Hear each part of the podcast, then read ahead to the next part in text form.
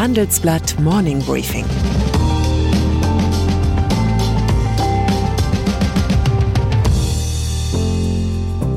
Guten Morgen allerseits. Heute ist Mittwoch, der 14. Juli, und das sind unsere Themen.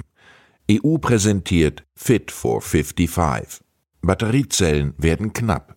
Debatte um Impfpflicht. Europäische Klimaziele. Wenn es etwas zu regulieren gibt, sind die Brüsseler Kommissionsbeamten ausdauernd wie die Duracell-Häschen. Auch bei der CO2-Reduzierung machen sie keine halben Sachen. Zuerst kam der Beschluss, das EU-Klimaziel für 2030 von minus 40 auf minus 55 Prozent zu senken. Jetzt folgt ein Umsetzungspaket mit insgesamt zwölf Verordnungen und Richtlinien. Ausgedruckt könnte man damit die klimaschädlichen Moleküle vermutlich einzeln erschlagen. Am heutigen Mittwoch will die Kommission das Paket unter dem Best Ager tauglichen Titel Fit for 55 präsentieren. Aus deutscher Sicht besonders spannend, ob und wann das EU-Emissionsziel für Pkw-Hersteller auf Null gesetzt wird. Das käme faktisch einem Verbot neuer Fahrzeuge mit Verbrennungsmotor gleich. Kommissionsvize Franz Timmermans hat 2035 vorgeschlagen. Meine Brüsseler Kollegen berichten, dass mehrere Kommissare das zu ambitioniert fänden. Neben den Vorgaben für Autos steht eine Verschärfung des Emissionshandels im Fokus von Fit for 55. Spannend hierbei, wie schnell die CO2-Zertifikate verknappt und damit verteuert werden und ab wann es keine freien Zuteilungen mehr gibt. Erwartet wird, dass die Kommissare sich erst bei ihrer Zusammenkunft am Mittwochvormittag einigen. Reaktion Ottmar Edenhofer vom Potsdam Institut für Klimafolgenforschung stellt dem EU-Regulierungsplan ein gutes Zeugnis aus. Ich sehe es positiv. Die Kommission hat ein umfassendes Reformpaket vorgelegt, das den gewaltigen klimapolitischen Herausforderungen gerecht zu werden versucht. Kritisch beurteilt der Ökonom allerdings die Pläne für einen CO2-Grenzausgleich, einen Schutzzoll, der auf klimaschädlich erzeugte Importe in die EU erhoben werden soll. Außerdem mahnt Edenhofer zu mehr Ehrlichkeit bei der Kommunikation der Klimaschutzziele.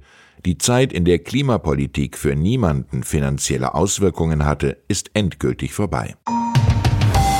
Elektromobilität. Das rosa Duracell-Häschen, das immer noch trommelt, wenn andere Batterien längst schlapp gemacht haben, taugt als Wappentier der EU-Kommission und gleichzeitig als Hoffnungsträger des neuen Energiezeitalters – Batterien sind die neue Schlüsselressource der Elektromobilität. Diese Ressource wird absehbar knapp. Sehr knapp sogar. Laut einer Analyse werden in den kommenden sechs Jahren weltweit Batteriezellen für fast 15 Millionen Neuwagen fehlen. Grund dafür sind vor allem Engpässe bei Batteriebasismaterialien wie Lithium, Kobalt und Nickel. Zudem kämpfen Zellhersteller mit den Tücken der Massenproduktion. Viele der geplanten Gigafactories für Batteriezellen sind in Verzug. Thomas Schmall, Technikvorstand von Volkswagen, hat die Sache mal durchgerechnet. Allein für Europa brauchen wir sechs neue Gigafactories bis zum Jahr 2030. Für die gesamte Branche sind es ungefähr 30 Fabriken. Von jetzt an müssen also jedes Jahr drei neue Zellfabriken gebaut werden. Corona-Krise. Darf der Staat seine Bürger oder zumindest bestimmte Berufsgruppen zwingen, sich gegen Covid-19 impfen zu lassen? Sollte er es sogar tun? Diese Frage spaltet derzeit Europa.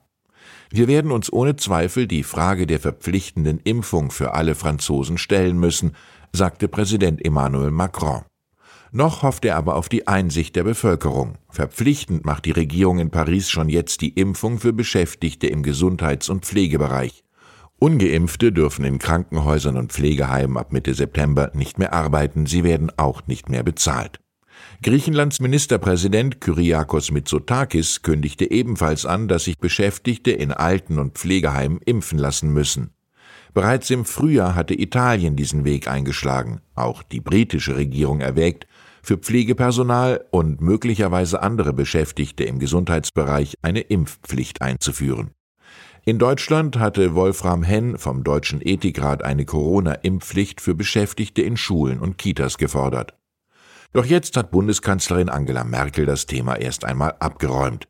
Wir haben nicht die Absicht, diesen Weg zu gehen wie Frankreich, sagte Merkel bei einem Besuch des Robert Koch Instituts in Berlin.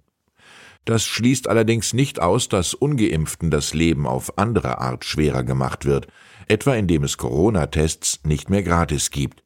Ich will nicht ausschließen, dass der Punkt kommt, wo man darüber nachdenkt, sagte Bundesgesundheitsminister Jens Spahn mit Blick auf Frankreich, wo Tests für Nichtgeimpfte inzwischen wieder kostenpflichtig sind. Liberalismus. Der wird bei Eltern erfahrungsgemäß immer dann auf die härteste Probe gestellt, wenn die eigenen Kinder mit seltsamen Ideen um die Ecke kommen, ob Bauchnabel, Piercing oder eine Karriere als Steilwandfahrer. Es gilt durchzuatmen und gelassen zu erwidern, wenn es dich glücklich macht, Schatz. Und zwar selbst dann, wenn man innerlich bereits die pädagogischen Optionen Klosterschule und Kadettenakademie abwägt. Insofern Hochachtung für Bundesinnenminister Horst Seehofer, der zumindest nach außen perfekt Haltung bewahrte, als ihm seine erwachsene Tochter Susanne erklärte, dass sie in die FDP eingetreten sei.